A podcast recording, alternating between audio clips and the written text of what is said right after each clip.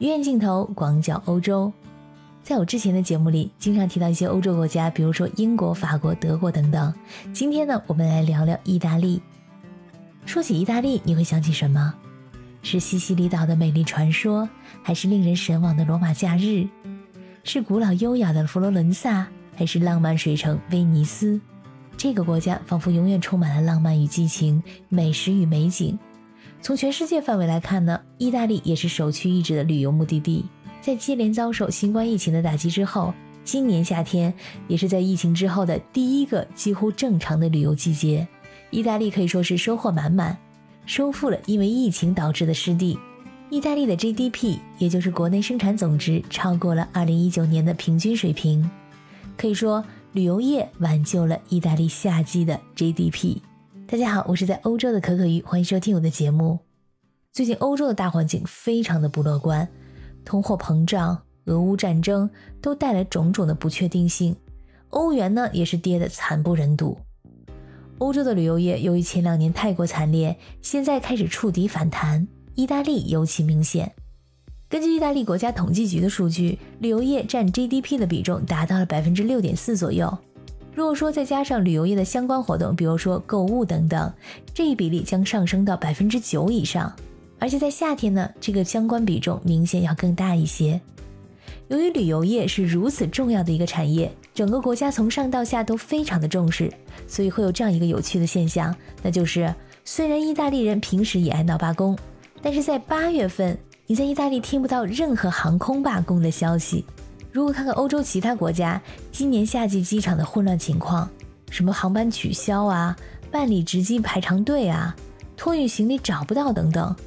意大利的机场在八月份表现的可以说是异常的优秀，这就要得益于一个非常特别的夏季豁免法规。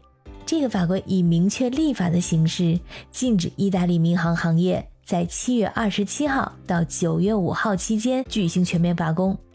可想而知，这个法律设立时候的初衷呢，就是为了保护意大利最利润丰厚的支柱产业——旅游业。再怎么样，也不能让衣食父母留下不好的印象。我觉得啊，这是一个非常聪明的做法。除了这个夏季豁免之外，意大利的民航局还规定，在十二月十八号到次年的一月七号圣诞假期期间，还有呢国家级、大区级或者欧盟级选举的前三天和后三天期间，禁止民航行业进行罢工。就是说啊，你平时罢工可以，但是在重要的时刻不要给我整幺蛾子。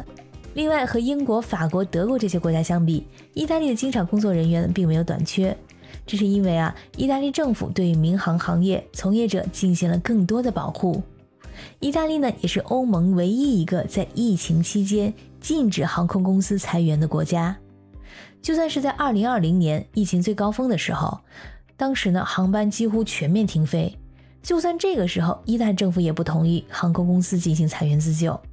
当其他国家的机场好不容易把员工给裁了，当游客回来的时候措手不及。但是意大利的航空公司可以说是做好了相当充分的准备。这段时间航空业的混乱还造成这样一个结果，那就是意大利人一看这飞行看起来不怎么靠谱啊，说不定光找行李就找的人血压上升，那还不如就咱们自己在国内逛逛算了。反正意大利从北到南风格迥异，名胜古迹有。海岛沙滩也有，这意大利美食在欧洲也是鼎鼎有名的，所以呢，就干脆在国内玩吧。意大利人今年很多呢选择本国作为度假的目的地。根据意大利商业联合会最近的一项调查，在已经或者计划度假的三千四百五十万意大利人当中，有将近百分之九十的人表示会选择国内旅行。不但意大利人本国人不出国，这外国人也是千军万马的来度假了。根据数据啊，七月份飞往意大利的机票预订量跟二零二一年同月相比增长了百分之二百二十二，而八月份也增长了百分之二百零二。六月到九月期间呢，外国人在意大利的旅游消费将达到一百七十亿欧元，其中呢，美国游客的支出呢超过有二十一亿欧元，这跟二零一九年的数据相比增加了百分之二十。这美国游客今年可以说在欧洲玩的超开心，因为欧元现在跌的已经比美元还低了，所以很多美国游客在欧洲现在是花钱如流水。不过跟之前相比，还是有两点很大的不同。首先，来自俄罗斯的游客几乎为零；其次，亚洲游客的数量也因为新冠疫情的影响而大幅度的减少。可以说，现在整个欧洲都在翘首以待亚洲游客的回归。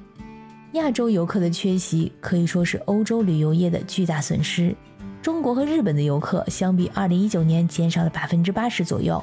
亚洲游客人数大幅度减少，让奢侈品、酒店和酒庄行业损失重大。旅游业界的人士表示啊，中国游客会慢慢走出国门，但是他们的旅游方式呢将会发生巨大的变化。中国游客将会越来越年轻，他们受过高等教育，会说英语，可以独自在外国旅行。这些游客更喜欢以小家庭、小团体或者一个人的形式来出游，体验式、个性化的旅游是大势所趋。越来越多的旅行者回归自我，他们更加注重内心感受与个人的体验，而不再一味的追逐打卡热门景点。感谢你收听本期的鱼眼镜头，我是主播可可鱼，我们下期再见。